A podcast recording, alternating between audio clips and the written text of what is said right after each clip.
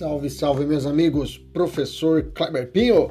Vamos trabalhar a legislação penal especial hoje. Vamos trabalhar a lei antidrogas, a lei 11.343 de 2006. Essa é a nossa terceira aula, viu? Na sequência aí de três aulas a respeito da lei de drogas, antidrogas, melhor dizendo. Uma olhada aí no nosso YouTube, nós temos todas as aulas aqui gravadas e também o áudio no nosso Spotify. Já saúdo nossos alunos aí da mentoria. Vamos para cima, olha só. Vamos falar a respeito das causas de aumento de pena da lei de drogas. Lembra que pelo princípio da especialidade, eu vou aplicar as causas de aumento de pena estabelecidas dentro daqui da lei de drogas, ok? De forma específica e direcionada aos crimes aqui estabelecidos na lei. Artigo 40 fala assim: as penas previstas no artigo 37 a 33 a 37, ok? 33 a 37 desta lei são aumentadas. Então, não vou aplicar aqui para o, o quem porte, o porte de drogas, artigo 28, não se aplica essas causas de aumento de pena, fique atento. São aumentadas de um sexto a dois terços. Grifa, por favor, grifa, grifa, grifa. É muito comum na prova o examinador trocar esse quantum de aumento de pena. Então é de um sexto a dois terços. Se, inciso 1, a natureza a procedência da substância ou do produto apreendido e as circunstâncias do fato evi evidenciarem a transnacionalidade do, do delito. Agora, agora em, embaixo, logo aqui embaixo, nós vamos, vamos é, é, esmiuçar essa transnacionalidade, ok?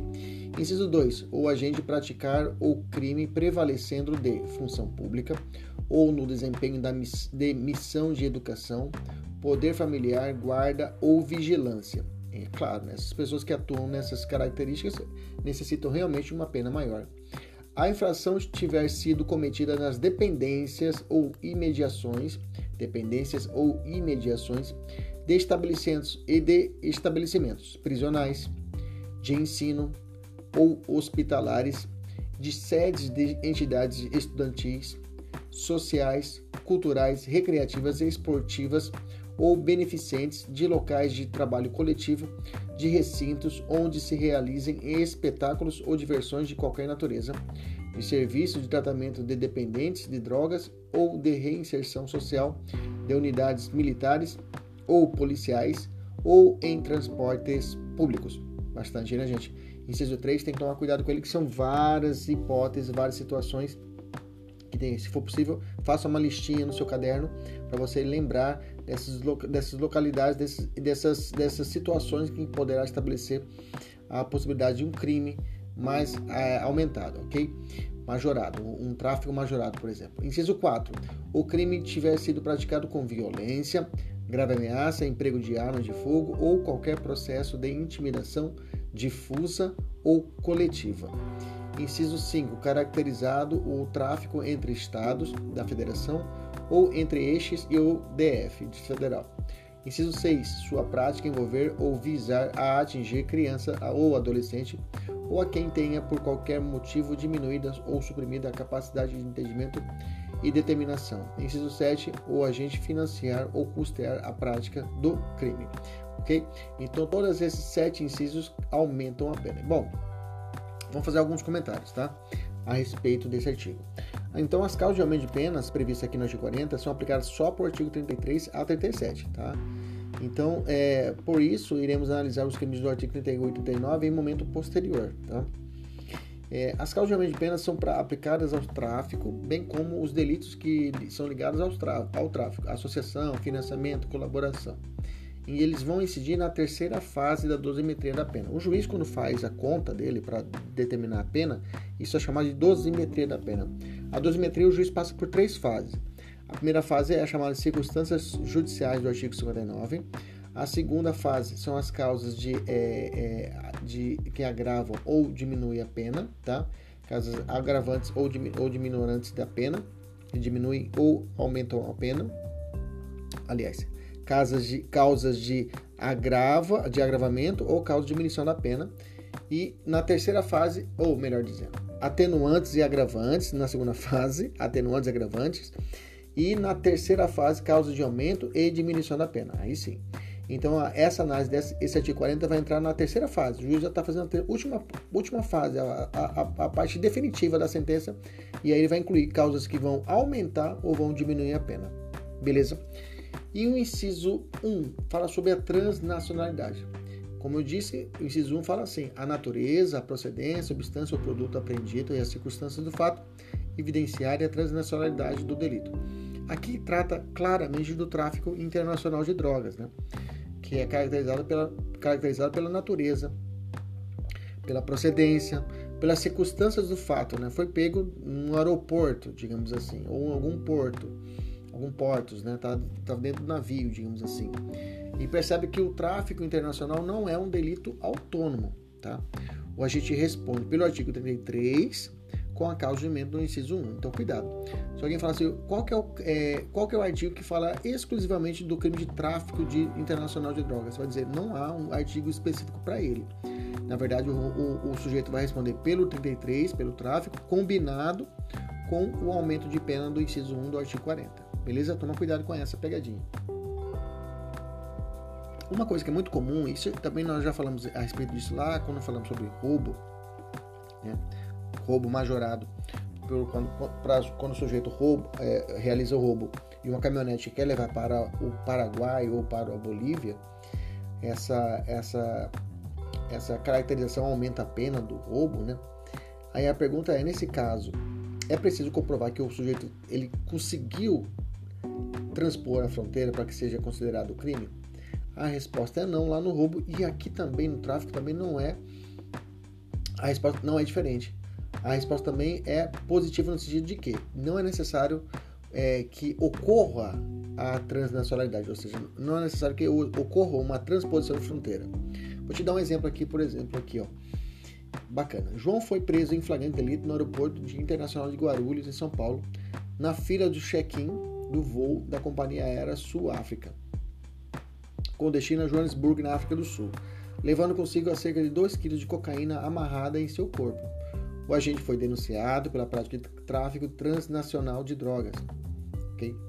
O artigo 33, coincidência com o artigo 40, inciso 1, tá? e o inciso 3, que é o transporte público. Né? A defesa alegou que o agente não chegou a atravessar a fronteira de nenhum país, de forma que não houve a transnacionalidade. Logo, não deveria incidir a causa de aumento do inciso 1. Essa tese é aceita pela jurisprudência. Para incidir esse casamento é necessário para incidir, a a, para incidir a causa de aumento, é necessário que o agente atravesse a fronteira? Como eu disse, não, tá? Existe uma súmula, inclusive, estabelecida pelo STJ que trata assim, a súmula de 2018. Fala assim a súmula. Súmula 607. A majorante do tráfico transnacional de drogas, artigo 40, inciso 1 da Lei 11.343 de 2006, configura-se com a prova da destinação internacional das drogas, ainda que não consumada a transposição de fronteiras. Ok? Ainda que não consumada a transposição de fronteiras. É claro que nesse caso é de competência da Justiça Federal nos termos do artigo 70 da Lei de Drogas própria. A Lei de Drogas fala, no artigo 70, o processo e julgamento dos crimes previstos no artigo 33 e 37 dessa lei, ser caracterizado ilícito transnacional, são da competência da Justiça Federal. Caso a droga tenha sido importada pela via postal a competência será local, em que a substância foi apreendida, ainda que tenha outro local ou destino? Verdadeiro, é isso mesmo, tá? Na hipótese que as drogas enviadas via postal do exterior tenham sido apreendidas na alfândega, competirá ao juiz federal do local da apreensão da, da substância da substância processar e julgar o tráfico, crime de tráfico, ainda que a correspondência seja endereçada à pessoa não identificada residente em outra localidade, tá? Então, a jurisprudência antiga de 2014 do STJ conduta prevista no artigo 33, caput, da Lei de Drogas. Constitui um delito formal, né? multinuclear, nós já estudamos isso. Que para consumação basta a execução de qualquer das condutas previstas no tipo legal. No caso, a pessoa que encomendou a droga praticou o verbo importar, que significa fazer, fazer vir de outro país, estado ou município, trazer para dentro. Né? Isso seria o significado de importar. Logo, ainda que desconhecido o autor, pode-se afirmar que o delito, o delito se consumou no instante que tocou o território nacional, entrada essa consubstanciada na, na apreensão da droga. Então, se eu tenho essa caracterização de pousou no território nacional, eu tenho já a configuração do crime, tá? É bom deixar claro que, é, para que ocorra a consumação dele de tráfico transnacional de drogas, é desnecessário que a correspondência chegue ao destinatário final. Mesma ideia da saída, né? Não é necessário que saia, mesma coisa quando chega, não é necessário que chegue ao destinatário final, tá? Se chegar, é, se chegar, a, se chegar ao destinatário final, é um mero exaurimento da conduta, tá? A consumação vai ocorrer com a importação. Contudo, já ocorreu quando a encomenda entrou no território nacional. Beleza? Transnacionalidade é isso. Inciso 2 vai falar sobre o agente público. Né? Fala assim: o agente praticar o crime prevalecendo de função pública, além do não só o agente público aqui no inciso 2, tem mais, né? Ou no desempenho de missão de educação, poder familiar, aí no agente público, poder familiar, os pais, né? É o poder familiar, guarda ou vigilância. Então, o crime de drogas, nos, nos crimes de, de, da lei de drogas, é comum é, não exigir uma qualidade especial do agente. O crime é comum, né?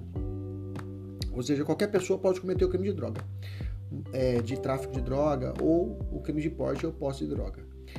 Todavia, tá, é, o, há, há um, uma causa de aumento de pena quando for praticado por determinadas pessoas. Eu posso dizer que nesse inciso 2, aí o crime se, se torna próprio, tá? Então, para que haja, para que ocorra o aumento de pena, é necessário que, que essas pessoas do inciso 2 cometam um crime. Então, por isso, para o inciso 2, eu posso dizer que o crime é próprio, mas a regra é que é crime comum, qualquer pessoa pode cometer.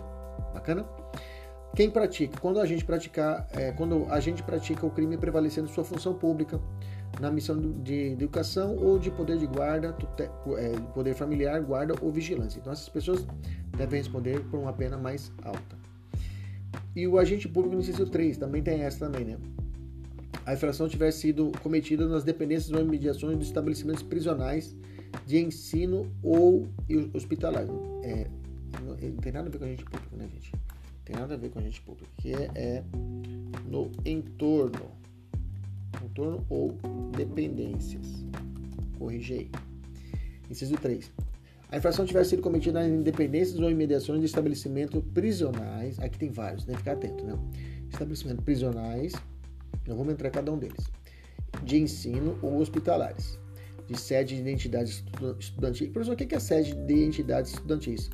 Grêmio acadêmico, né? Grêmio acadêmico, né? É, tem muito nas faculdades públicas o CA, né? Centro Acadêmico, né? sociais, culturais. Ah, professor, mas se o cara comete crime dentro da faculdade, não pode ser preso. Não existe isso, viu, gente? Alguns alunos falam assim, ah, professor, eu já vi isso de papo de conversa de aluno da UFMT, né? De, ou, ou de outras faculdades, falando, ah, privada, fala que ah, eu posso cometer um crime aqui dentro, que não, a polícia não pode entrar aqui dentro. Não existe isso, tá? Não existe norma que determine que a polícia não pode entrar no estabelecimento particular ou público, dependendo se, se existir ou não o crime ok? De tráfico ou qualquer outro crime. É, dependendo, se for um crime dentro das dependências da faculdade pública, por exemplo, na universidade, é, se não for contra o patrimônio, contra os bens da União, será a competência da Polícia Estadual, ok? Polícia Militar, investigação Polícia Civil. Agora, se for das dependências do, do da UFMT ou entidade ou, ou, digamos, bens, interesses e serviços da universidade, da universidade, aí poderá ser da Polícia Federal beleza? Mas continuando aqui. É, entidades sociais, culturais, recreativas, esportivas ou beneficentes. Vamos já falar delas aqui embaixo. Vamos lá. Estabelecimento escolar. Tem uma súmula específica que fala da, da, do estabelecimento escolar, você tem que lembrar dela, que é a súmula 607 do STJ. Fala assim: não, olha a negativa, não incide a causa de aumento de pena do artigo 40, inciso 3 da LD, lei de drogas, se o crime for praticado em dia e horário no qual a escola estava fechada e não havia, pessoa, não havia pessoa, pessoas lá, ok? Então, se não há, se a escola está vazia não há ninguém dentro da escola, não há o aumento de pena pelo artigo 40, inciso 3. Um feriado, o cara é, pre, o cara é pego dentro da escola traficando. Não tem ninguém na escola, não se aplica ao aumento do 40, inciso 3. Vamos falar sobre esse estabelecimento prisional. Para o STF, é, não é necessário que a droga seja destinada à difusão dentro do estabelecimento prisional. Basta que seja apreendido no local. Vou te dar um exemplo. Se o agente vende drogas nas imediações de um presídio, mas o comprador não era um dos detentos nem qualquer pessoa que estava frequentando o presídio. Ainda assim, deverá incidir a causa de aumento? Exemplo: João, viciado em droga, mora bem ao lado de um presídio. Ele liga para Pedro, traficante, pedindo cocaína até sua casa. O traficante chega na residência de João e, no momento em que está entregando o entorpecente, aparece a viatura da polícia e efetua a prisão do flagrante do agente. O traficante responde pela causa de pena no inciso 3. A jurisprudência entende que sim, tá? Ah, professor, mas não foi para ninguém para dentro do presídio. Pois é, mas aí entende o seguinte: pega seu café, gente, vamos tomando café e vamos estudando. A aplicação da causa de aumento de pena do 43 se justifica, se justifica quando constatada a comercialização de drogas nas dependências ou imediações de estabelecimentos prisionais, sendo irrelevante se o agente infrator visa ou não os frequentadores daquele, daquele local. Assim, se o tráfico de drogas ocorrer nas imediações de um estabelecimento prisional, incidirá a causa de aumento, não importando quem seja o comprador do entorpecente. Bacana? Então, tolerância zero nessa ideia das imediações. Tráfico no presídio. Precisa entrar no presídio? Não, tá? É como se eu posso ser pego nas imediações, o sujeito pode ser pego nas imediações, então não quer dizer que não precisa nem entrar dentro do presídio. Perfeito? Perfeito. Não é necessário que a droga passe por dentro, por dentro do presídio para que incida a majorante, tá? Se o agente comanda o tráfico de drogas dentro do presídio, deverá incidir a causa de aumento de pena do artigo 46 3, tá? Mesmo que os efeitos destes, destes atos tenham sido manifestados quilômetros de distância. Outra questão aqui importante: João, de dentro de uma, de uma unidade prisional, onde cumpre pena, liderava uma organização criminosa com o uso do telefone celular. Ele organizava a dinâmica do grupo e comandava o tráfico de drogas, dando ordens para os seus comparsas que de fora do presídio executavam a comercialização do entorpecente. João foi condenado por tráfico de drogas. Neste caso, ele deverá ter a sua pena aumentada com base no artigo 43? A resposta é sim, viu gente? Se o agente comanda o tráfico de, de drogas de dentro do presídio, como que eu sei isso, professor? Isso é a interceptação telefônica, né? É muito fácil isso. A interceptação telefônica é realizada e conseguir identificar isso. Deverá incidir a causamento pena no inciso do 43, tá? Mesmo que os efeitos destes atos tenham sido se manifestado a quilômetros de distância, não é necessário que a droga passe por dentro do presídio para que incida majorante do 3, tá? Do 40 inciso 3. Esse dispositivo não faz a exigência de que a droga efetivamente passe por dentro dos locais é, que se busca dar maior proteção, mas apenas que o cometimento dos crimes tenha ocorrido no seu interior. Bacana? STJ, decisão de agora de 2019. O tráfico de drogas cometido em local próximo a igrejas não foi contemplado pelo legislador no rol das majorantes, não podendo, portanto, ser utilizado para esse fim, tendo em vista que o direito penal incriminador não se admite analogia em mala parte. Então, próximo à igreja, pode existir tráfico? Pode, pode existir, mas não haverá a majorante da pena. Beleza? Próximo presídio, incide a majorante. Então, a pena aumentada de um sexto a dois terços se o crime é cometido nas dependências interior ou nas imediações aproximadas. Estabelecimentos prisionais, estabelecimentos de ensino, estabelecimentos hospitalares, estudantis, sociais, culturais, recreativas, esportivas, beneficentes, local de coletivo, recintos onde realizam espetáculos de diversões, serviços de tratamento dependente de drogas, unidades militares, unidades policiais, transporte público. Não falou nada de igreja, ok? Ocorrendo tráfico nas imediações de presídio, incidirá a causa de pena? Sim, né? Aqui, não importando quem seja o computador. Nós já falamos isso aqui lá em cima. Não incide a causa, não incide a causa de meio de pena no artigo 43. Se o crime for praticado em dia e horário qual já ficou repetida essa jurisprudência. Nós falamos lá em cima dela, né? Já falamos dessa jurisprudência lá em cima, tá? Lá é 2018, aqui é 2014. Ah, tá, já tá aqui na, na, na, no, é, na é simulada a matéria. Vamos subir aqui, vamos botar lá em cima. É 2018, inclusive tem até súmula a respeito disso. Quando X, vamos subir aqui, botar ela aqui embaixo da súmula. Bacana, tá bonitinho. Vamos descer. Vamos lá. Continuando. É, droga transportada em transporte público é causa de aumento de pena, tá?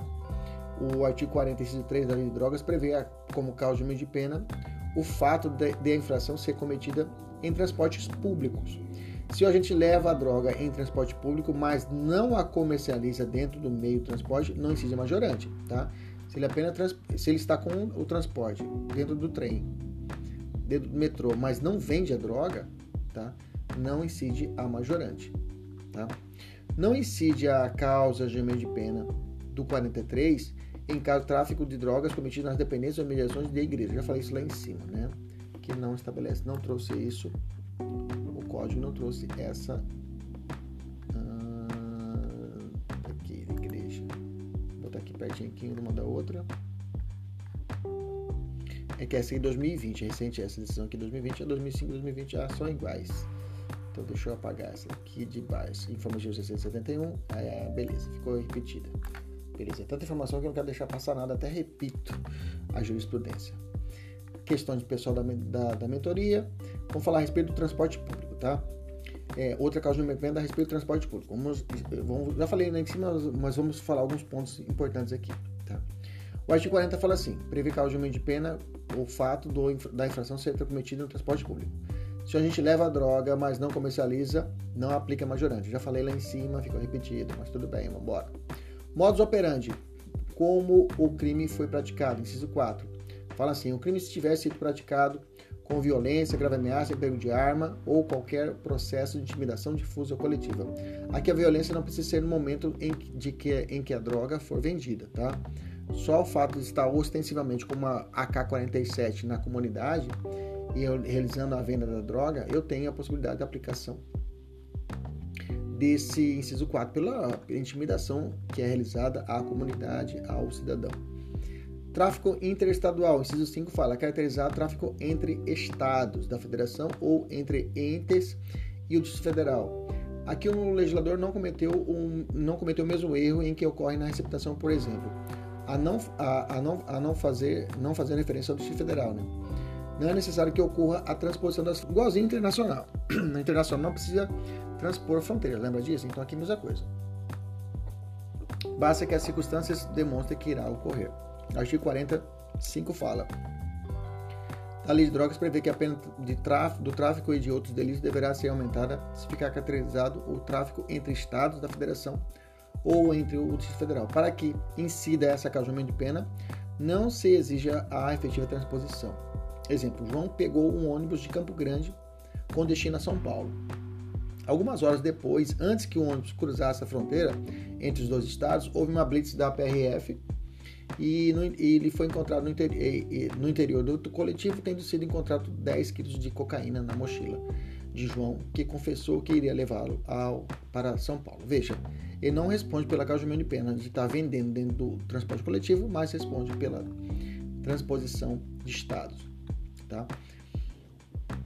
O STJ segue o entendimento do STF, tendo inclusive editado uma súmula sobre o assunto.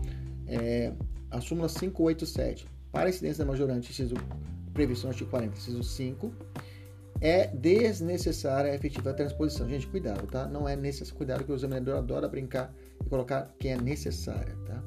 É desnecessária a efetiva transposição de, de fronteiras entre estados da federação, sendo suficiente a demonstração inequívoca da intenção de realizar o tráfico interestadual. É possível a incidência dessa majorante e, ao mesmo tempo, a incidência de causamento pena da transnacionalidade? Depende. Se a droga, ao, ao chegar ao Brasil, era destinada a ser difundida em mais de um estado, aplica-se as duas majorantes. Agora, se a droga, ao chegar ao Brasil, passa por mais de um estado, mas o seu destino era um único estado e não em vários estados, aplica-se apenas a causa do da tráfico internacional. Ou seja, chegou a droga e a droga é destinada para São Paulo e Mato Grosso. E o sujeito vai, vai distribuindo essa droga, aí eu teria o internacional e a estadual. Agora, se ela chega em, em São Paulo, mas o destino final dela é apenas Mato Grosso, aí não incidiria a causa de pena entre estados, ok? Nesse sentido, já entendeu o STJ, tá? Vamos descer. O crime, é, o crime envolver ou visar atingir criança ou adolescente. Inciso 6, existe, é claro, uma pena mais grave, né? Sua prática envolver ou visar atingir criança ou adolescente ou a quem tenha, por qualquer motivo, diminuída, suprimida a capacidade de entendimento e determinação. Então, pratica um crime na companhia de menores. Além das sanções do delito, pratica, é, o, o praticante seja o crime de corrupção de menores em concurso, tá? Então ele pode responder tanto por esse inciso 6, como também em concurso pela corrupção de menores, se caso ocorra a prática de, com a companhia de menores, o tráfico junto com menor de idade, né? Em adolescente ou criança. Em relação aos crimes do artigo 33 e 37, quando o maior pratica um crime justamente, juntamente com o menor, não é possível aplicar as sanções do delito de corrupção de menor, em razão da possibilidade da especialidade. Bom, vamos lá de novo. Então, a pra, praticar um crime na companhia de menor de idade, de menor é complicado, né? Com adolescente ou criança, qualquer crime, o cara responde por corrupção de menor e tráfico. É, corrupção de menor e roubo, por exemplo. Agora, em relação aos 83 a 37, quando o maior pratica um crime juntamente com um, um adolescente ou uma criança, não é possível aplicar a, a corrupção de menor. Ele vai responder pelo artigo 40, 44, inciso 6. Por quê? Por força do princípio da especialidade, ok? Então não responde por corrupção de menores nesse caso, responde apenas pelo 44 com a forma majorada do inciso 6. Ok? Então deixa eu descer aqui, né? Que eu fiz um quadrinho para você entender. Olha lá. Possibilidade de concurso de crime e impossibilidade de concurso de crimes. Vamos aos exemplos. João, com 20 anos de idade, e Michael, com 16 anos, mediante grave ameaça, subtraem uma carteira de uma vítima. Vale ressaltar que antes desse evento, Michael já respondia a cinco ações socioeducativas pela participação de outros atos infracionais equiparados a roubo. O promotor de justiça oferece denúncia contra João pela prática de dois crimes em concurso: roubo e corrupção de menores, ok? Beleza? Agir corretamente o Ministério Público, o agente que utiliza uma criança ou um adolescente para a prática de crime poderá responder pelo, delito da prática é, de concurso de corrupção de menores? Sim. Né? Agora, outro exemplo. É, Pedro, conhecido traficante do bairro, convenceu Lucas, de 17 anos, a entregar de bicicleta 100 gramas de cocaína na casa de Maurício, que havia encomendado a droga do traficante. Pedro foi denunciado pela prática de dois crimes em concurso: tráfico e corrupção de menores. Agiu corretamente o Ministério Público nesse caso? O agente que utiliza uma criança adolescente para a prática do tráfico poderá responder por tráfico e, em concurso com corrupção de menores? Aqui não, tá? Não cabe concurso, neste caso, porque não, senão haveria o bis e idem. Então, quando a gente envolver um, uma criança ou adolescente na prática de tráfico é, de drogas, tráfico de maquinário, associação para o tráfico, financiamento de tráfico ou informante, não responde pela corrupção, mas responde apenas pela causa de aumento de pena do artigo 40, inciso 6. Agora ficou bacana, né? Conclusão réu praticou o artigo 33, 34, 35, 36 e 37 da Lei de Drogas, envolvendo menor de 18 anos, ele não responderá pelo 244B, que é a corrupção de menores. Isso porque o fato de haver a criança ou adolescente é punido pelo artigo 40, inciso 6 da Lei de Drogas. Réu praticou outro crime que não seja esse que eu disse para você, responde por corrupção de menor mais o crime cometido. Bacana, ficou massa. Jurisprudência, na hipótese do delito praticado pelo agente e pelo menor de 18 anos não está previsto na lei de drogas. O réu poderá ser condenado por corrupção e corrupção de menores, porém a conduta estiver tipificada um desses crimes só responde pelo artigo 40, inciso 6, ok? A jurisprudência amarra o que eu acabei de falar. Vamos botar essa jurisprudência aqui no rodapé do nosso material, beleza? Maravilha. Vamos lá. É... Bacana. Beleza? Vamos lá. Bom, nós falamos das causas de aumento de pena. Deixa eu falar um pouquinho mais. Última causa de aumento de pena, que é o inciso 7. O agente financiar ou custear a prática do crime, né?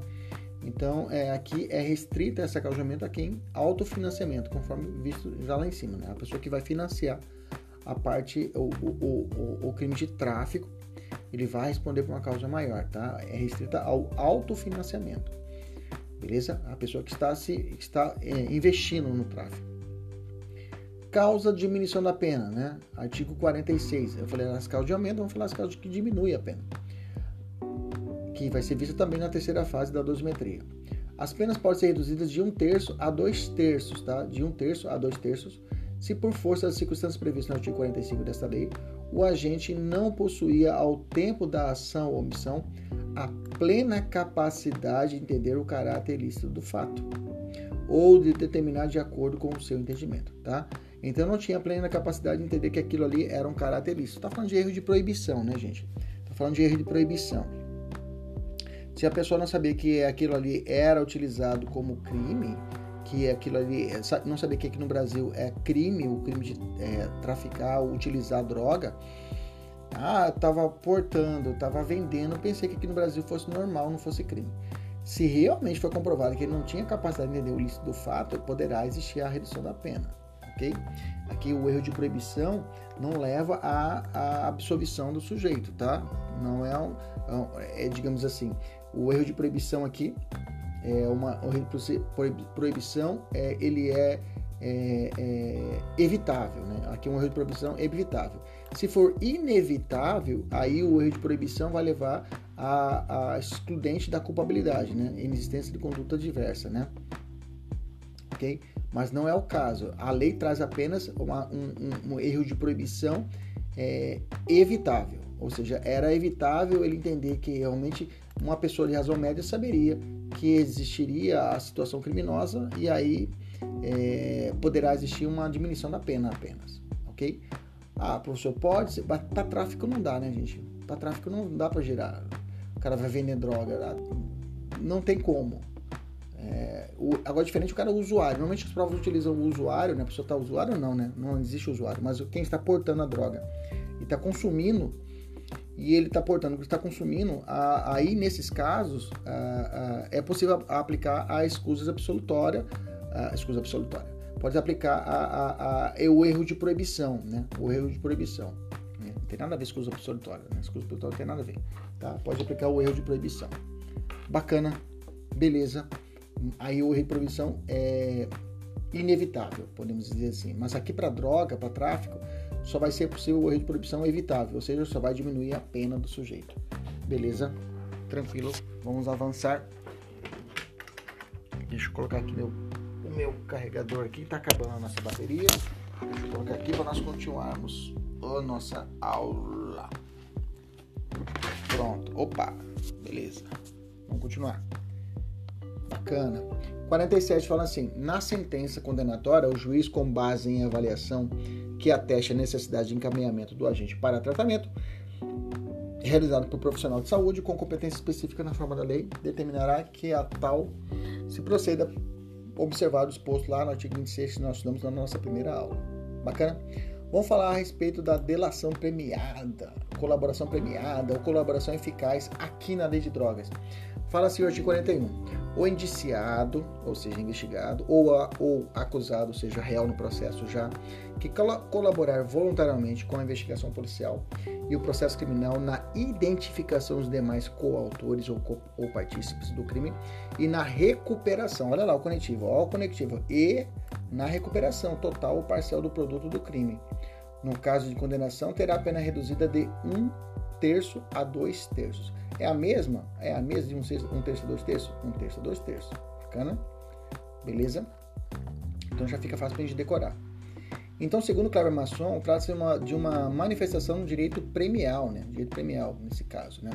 Direito premial, no sentido de que, é, é, ou seja, o criminoso arrependido que colabora com o Estado possui direito a um prêmio, né? Na lei de drogas, a colaboração que poderá ser feita tanto na fase investigatória ou na fase processual, reduzindo de um terço a dois terços, né? Desde que, desde que seja possível identificar a participação dos partícipes e seja possível recuperar de forma total ou parcial o produto do crime. Né?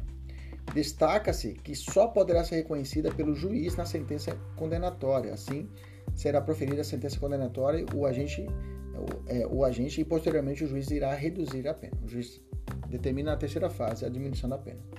Crime culposo. É possível crime culposo na lei de drogas? É possível. Artigo 38 prescrever ou ministrar culposamente drogas sem que delas necessite o paciente, ou fazê-lo em doses excessivas ou em desacordo com a determinação legal ou regulamentar, detenção de seis meses a dois anos e pagamento de 50 a 200 dias multa, tá?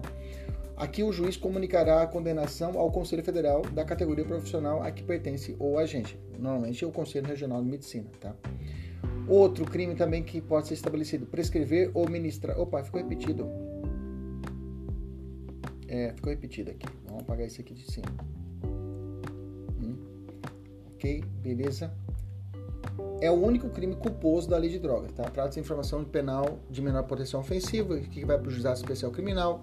E aí tem todos os benefícios do juizado especial criminal: transação penal, é, é, é, suspensão constitucional do processo, É possível também um acordo de não persecução penal também nesses casos, tá? É um crime próprio, tá? Exige qualidade especial do agente, pois a conduta de prescrever uma droga só pode ser praticada por um médico, veterinário, dentista. Então, é um crime próprio dentro desse núcleo, desse grande grupo de crimes comuns que é determinado pela lei de drogas, eu tenho crime próprio aqui também. A conduta de ministrar além das pessoas acima só pode ser praticada pelo profissional de enfermagem ou de farmácia, né? Prescrever é só o médico, ministrar é quem é da área de farmácia, outros não, porque a lei fala prescrever ou ministrar. Então não é só um médico, né? Um farmacêutico também, uma enfermeira também pode. Saliente-se saliente que só que o, o, o, médico é prescreve, prescreve, né? E o enfermeiro ministra. Toma cuidado. É, Ressalta-se que se trata de um crime culposo previsto é, em tipo fechado. Porque o crime culposo é um tipo penal aberto, né? A regra é isso. Mas, porque o tipo penal culposo, a lei não determina a conduta de forma correta, já estabelecida pela lei. A regra é que quando é um crime culposo, fala assim, cometer homicídio culposo, ponto. E aí o juiz, na, no, na, na, na, na, análise do, ca, da, do caso, irá fazer esse enquadramento se houve negligência, prudência ou imperícia. Aqui não. O tipo penal já vem descrevendo a conduta do sujeito. Bacana? Então, por isso que é um, tipo, tipo, um crime culposo previsto em tipo, tipo fechado, não, não tipo penal aberto, porque a lei já traz a conduta pois o legislador descreve expressamente as hipóteses que, em que a culpa poderá ocorrer, quais sejam quando o paciente não necessita da droga, quando a droga é prescrita ou ministrada em doses excessivas, ou quando a droga é prescrita ou ministrada em desacordo com a determinação legal ou regulamentar. Outro tipo, outro exemplo raro de é, tipo penal culposo fechado é a receptação culposa, né? que também é o único crime do Código Penal que é um tipo penal culposo fechado. Beleza? Conduta de embarcação aeronave após o consumo de drogas. Artigo 39 fala de embarcação ou aeronave após o consumo de drogas. Né? Ele vai conduzir a embarcação, ele vai pilotar a embarcação ou aeronave depois de consumir droga, né? expondo a dano potencial à incolumidade de outra, detenção de seis meses a três anos, além da apreensão do veículo, cassação da habilitação, respectiva ou proibição de obtê-la pelo mesmo prazo professor estiver bêbado, bêbado, álcool não é considerado droga, né, gente? Né? É substância entorpecente pela portaria. Ok? É, aí vai responder por determinação específica. Ou pelo Código de Trânsito, ou pelo Código Náutico, outros mais. Pelo mesmo prazo, a pena privativa de liberdade é aplicada em pagamento de 200 a 400 dias multa. Parágrafo único. As penas de prisão e multa aplicadas cumulativamente com as demais serão de 4 a 6 anos e 400 a 600 de multa, se o veículo referido no caput deste artigo for transporte coletivo de passageiros. Bom, trata-se de um crime, de perigo concreto, ou seja, a situação de perigo deve ser provada, tá? Não é um crime de perigo abstrato, diferente da grande parte dos crimes aqui da lei de drogas. O tipo penal refere-se apenas à aeronave ou embarcação, de qualquer porte, não há especificação na lei. Dessa forma, não se aplica para os casos de condução de veículo automotor, em via caso em que se aplica o artigo 306 do CTB. Bacana? Procedimento policial da lei de drogas, lavratura do auto de prisão em flagrante. Para a lavratura do auto em flagrante, nós temos o artigo 50, para primeiro, basta que seja feito um laudo, de, um, um, um, laudo de constatação, não é laudo de constatação, um laudo de constatação da natureza da droga, ou seja, a materialidade, apontando o tipo e a quantidade da droga. Artigo 50 fala assim, para primeiro, para, efetivo, para, para efeito da lavratura de auto em flagrante é em estabelecimento da materialidade e estabelecimento da materialidade do delito é suficiente é, é necessário apenas o laudo de constatação da natureza e quantidade da droga, firmado por perito oficial ou, na falta deste, por pessoa idônea. Tá? Então, ressalta-se que o laudo será suficiente para a lavratura do, do, do auto prisão flagrante, bem como para o oferecimento da futura denúncia. Tá? Mas, por ser precário, tá? não servirá para a condenação do agente, sendo necessário o exame químico toxicológico, né?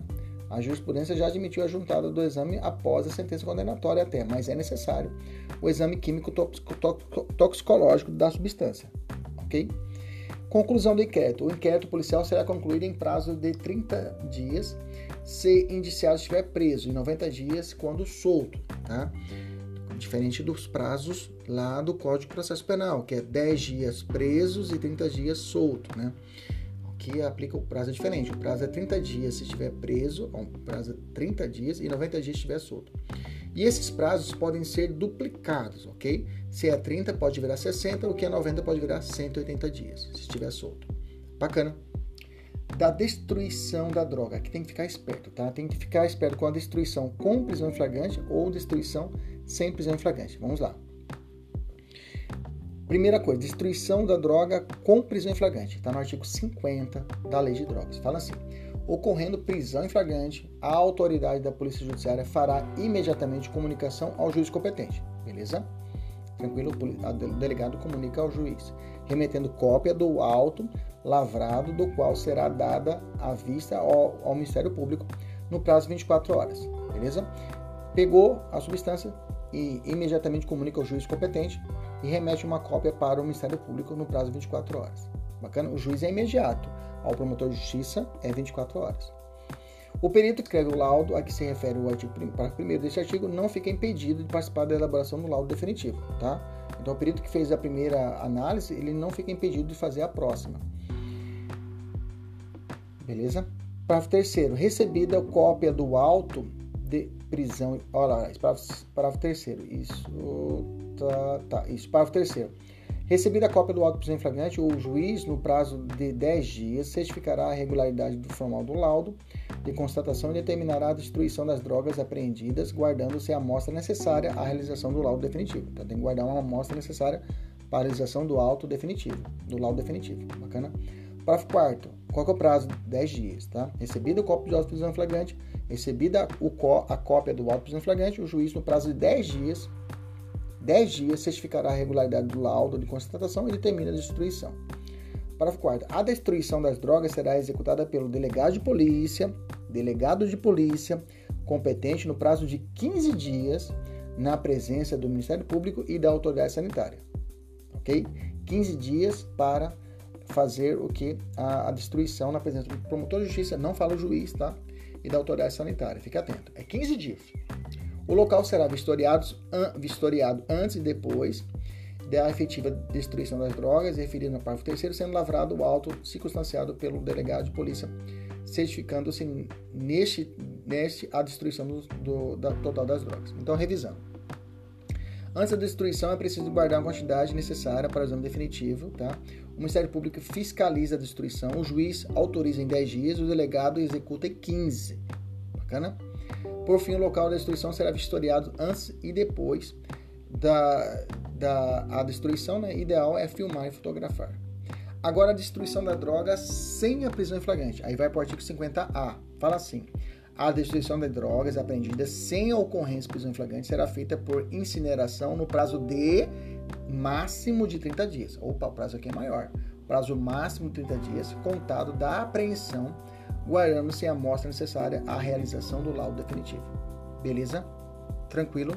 Diferente. O outro recebe o juiz, o juiz em 10 dias, tá? O juiz autoriza em 10 dias e o delegado executa em 15. Aqui não, aqui é 30 dias, tá?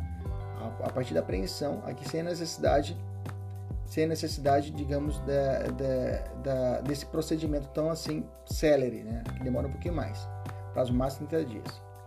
Procedimento de investigação no artigo 53. Em qualquer fase da persecução penal, persecução criminal realizada aos crimes previstos na lei, desta lei, são permitidos, além dos previstos em lei, mediante autorização judicial, mediante autorização do juiz e ouvir o Ministério Público. Infiltração de agente de polícia, tá? Em tarefa de investigação constituída pelos órgãos especializados pertinentes. A não atuação policial sobre os portadores de drogas. Infiltração de agente a gente já conhece, né? a não, é, ao, a, não atuação policial sobre os portadores de drogas, ele está falando da, da, da, do flagrante retardado, né? Ou ação controlada, né? Que aí não faz, a, não faz a prisão naquele momento do tráfico, porque ele fala que não, vamos esperar um pouquinho, um momento posterior para poder pegar os grandões, digamos assim. Então não faz a prisão naquele momento. Seus persecuçores químicos, é, seus seus percursores químicos ou outros produtos utilizados em sua produção que se encontram no território brasileiro com a finalidade de identificar e responsabilizar maior número de integrantes de operação de tráfico e distribuição sem prejuízo da ação penal cabível. Parágrafo único. Na hipótese do inciso 2 desse artigo, a autorização será concedida desde que sejam conhecido o itinerário provável e identificação do agente do delito ou colaboradores. Bacana? esse, essas duas situações necessitam da autorização judicial. Fique atento, ok? Então, são meios especiais que dependem da autorização judicial, mas que não excluem os meios comuns que nós já conhecemos lá do artigo 6 em diante do Código de Processo Penal. Tá? A oitiva do Ministério Público só é necessária quando o procedimento investigatório especial for solicitado pela autoridade policial. Tá? Então, o agente infiltrado, nós já falamos, e a ação controlada ou é, flagrante retardado ou diferido. É necessária autorização judicial para que seja obtida a prova futura, a prisão seja futura. O que consiste na entrega vigiada do artigo 53, tá? Trata-se de uma forma de ação controlada. O artigo 53 trata de, uma forma de ação controlada, tá? Que é prevista na Convenção de Palermo, né? que é incorporado no Brasil pelo Decreto 5.015 de 2004, por meio das, da qual autoridades policiais ou administrativas permitem que remessas ilícitas ou suspeitas saiam do território de um estado e vá para o outro, através ou neles entrem com conhecimento e sob o controle das suas autoridades competentes com a finalidade de investigar infrações e identificar pessoas envolvidas na sua prática, tá? Por isso que você vai falar a, ideia de entrega vigiada é essa hipótese que eu disse para vocês de ação controlada, beleza? A polícia deixa ocorrer o crime, deixa ocorrer a transposição para que realize o, a prisão na hora necessária, na hora exata, tá? Então eu tenho duas hipóteses de entrega vigiada que a doutrina é, nos ensina, que chama entrega vigiada limpa ou com substituição e entrega vigiada suja ou com acompanhamento. Vamos entender. A entrega vigiada limpa ou com substituição, as remessas ilícitas são trocadas antes de serem entregues ao destinatário final por outro produto qualquer ou simulacro afastando o risco de extravio da mercadoria. As remessas ilícitas são trocadas, né? Antes de serem entregues. Então a polícia troca as, as, as, os produtos, né? Antes de chegar ao destinatário final, como simulacro, afastando assim o risco de extravio das mercadorias. A entrega vigiada, suja ou acompanhamento, a encomenda segue seu itinerário sem alteração no conteúdo. Portanto, a remessa ilícita segue seu curso normal, sob monitoramento, chegando ao destinatário sem substituição do produto. A evidência, como não há substituição da mercadoria, essa espécie de entrega vigiada demanda redobrada monitoramento, exatamente para atenuar o risco de perda ou extravio de objetos ilícitos. Aqui seria mais ou menos também colocar uma, um rastreador, né? Essa vigia lícita, limpa, né? E a outra vigia suja é quando não há nenhuma forma, é no olho mesmo, realizando o monitoramento da, do tráfego. Beleza? Término do inquérito policial. O artigo 52 fala: fim dos os prazos do artigo 51 dessa lei, ao autoridade de polícia judiciária, remetendo os autos do inquérito policial ao juízo. Primeira coisa, vai relatar sumariamente as circunstâncias de fato, justificando as razões que levaram à classificação do delito, tá? O, o, delegado tem que fazer essa classificação, tá? Indicando a quantidade, natureza, substância ou produto do apreendido, o local e as condições em que se desenvolveu a ação criminosa, as circunstâncias da prisão, a conduta, a qualificação e os antecedentes do agente. Diferente no crime comum, aqui o, o, o delegado tem que descrever de forma minuciosa essas circunstâncias do fato, tá? Não que num relatório comum não precisa, mas aqui é necessário estabelecer no relatório essa classificação da droga, quantidade, natureza, substância e outros, ok? Inciso 2, requererá sua devolução para a realização de diligências necessárias. Inciso, parágrafo único. A remessa dos autos far-se-á em prejuízo de diligências complementares, tá? Sem prejuízo, melhor dizendo, sem prejuízo de diligências complementares. Inciso 1. Necessárias ou úteis à plena elucidação do fato, cujo o resultado deverá ser encaminhado ao juiz competente até três dias, grifa aí, antes da audiência de instrução e julgamento, e necessárias ou úteis à indicação dos bens, direitos e valores que, de, de que seja titular ou agente ou que figurem o seu nome, cujo resultado deverá ser encaminhado ao juiz competente até três dias antes da audiência de instrução e julgamento, ok? Então quer dizer que eu remeto o relatório é denunciado e assim mesmo continua, a polícia continua investigando para realizar o que? Ah, quando for realizar as diligências úteis, né, para poder remeter ao delegado, ao juiz, ou até indicação de bens, se for o caso, para expropriação. Né? Artigo 20, é, artigo 48, procedimento processual. O procedimento relativo ao processo por crime de, da lei de drogas, né, aplica-se de forma subsidiária o CPP, tá? Então eu tenho o seguinte, no parágrafo primeiro, o agente de qualquer das condutas previstas no artigo 28, salvo se houver concurso com crime de tráfico, né? Salvo se houver concurso de tráfico, será processado pela 9099. O que está dizendo? Aquele que porta drogas para o consumo próprio, o processo vai se dar pelo juizado especial criminal. Agora, se ele comete o porte juntamente com o tráfico, aí ele vai seguir o rumo do processo da lei de drogas, ok? Beleza?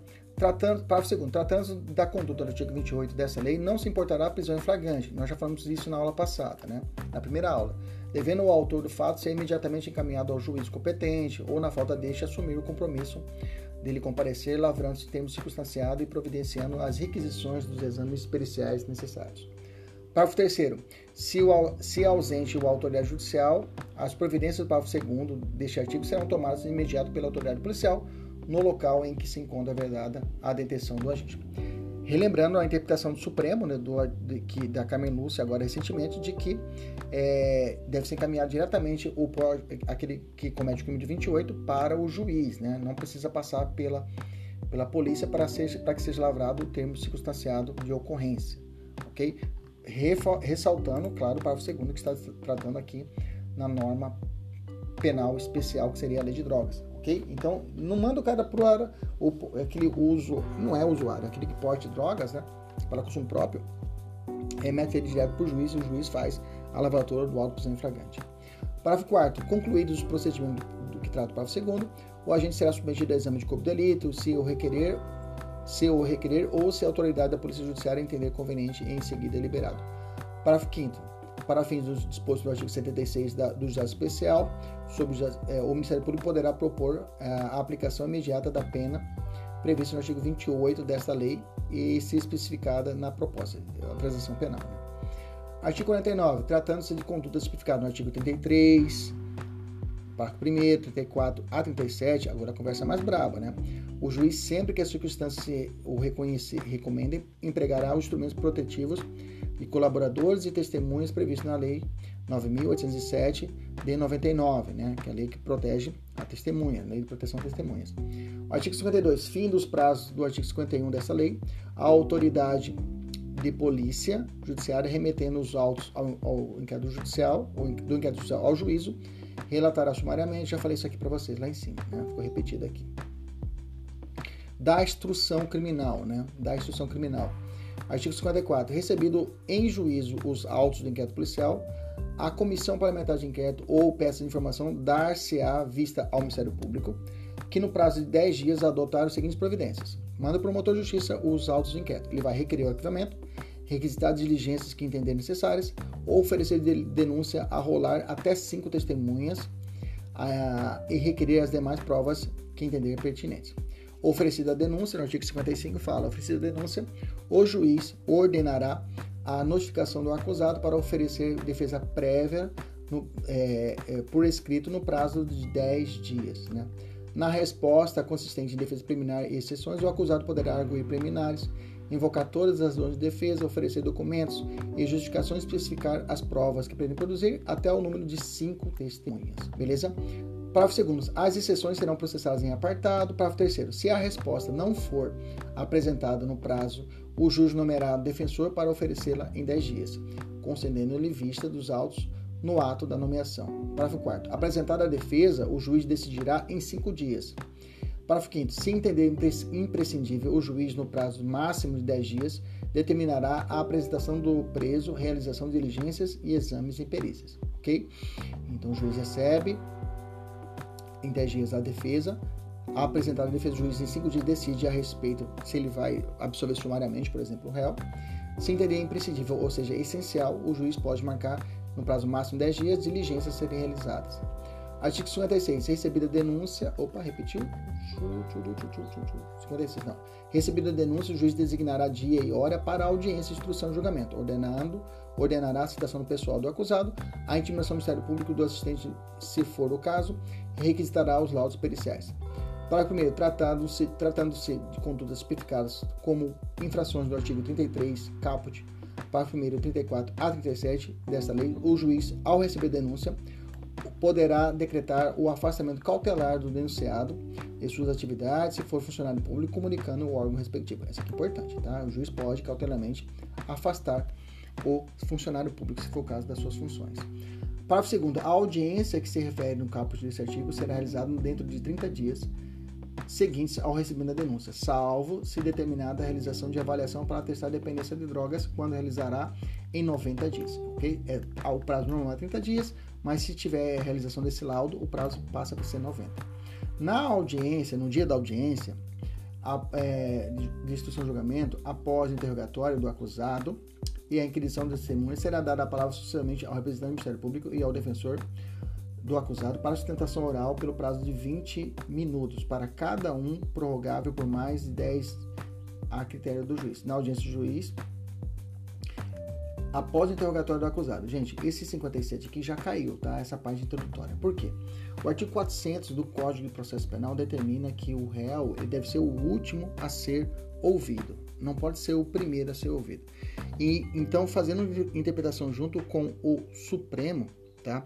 O Supremo Tribunal Federal tem entendido que que o deve seguir deve a mesma lei de drogas ou qualquer norma deve seguir o rito do artigo 400, ou seja, o réu deve ser o último a ser ouvido na audiência. Em qualquer audiência penal, o réu deve ser o último a ser ouvido. Então, esse, esse artigo 57, que fala que o interrogatório do acusado deve ser o primeiro ato, já caiu, tá? Então, nesse 57, você leia o interrogatório como último ato e não como primeiro ato da audiência. Fique atento que isso cai muito em prova, tá? Isso foi determinado em 2016. Eu lembro que, inclusive, o relator era o Dias Toffoli. Bacana? Beleza? Então, se aplica o artigo 400 nesses casos. Bacana? Para qualquer processo, processo penal militar, processo penal eleitoral, processos, leis especiais, como a lei de drogas. Beleza? A partir de quando deve ser aplicada essa regra? A partir da publicação do julgamento, ou seja, a partir de 11 de 3 de 2016 em diante. Aqueles interrogatórios realizados antes dela se continua com o rito anterior, não há nenhum prejuízo, tá? Foi dado esse marco temporal. A partir da decisão de 11 de 3 de 2016 que vale essa nova regra. Beleza? Tranquilo? Maravilha. Encerrados os debates, proferirá a sentença o juiz de imediato ou fará em 10 dias ordenado os autos, ordenando os autos para isso serem concluídos. Nos crimes previstos no artigo 33, caput e para primeiro artigo 34 e 37 dessa lei, o réu não poderá apelar sem recolher-se à prisão. Isso aqui também já caiu, o artigo 59, não existe mais a determinação do réu necessariamente se recolher à prisão para poder recorrer. Não existe mais essa exigência. Beleza? tranquilo, teremos mais uma aula para poder fechar a lei de drogas. Ela é grande, mas tem que ser trabalhada de forma é, bem individualizada e com qualidade. Um abraço, até a próxima, se Deus quiser e Ele sempre quer. Tchau, tchau.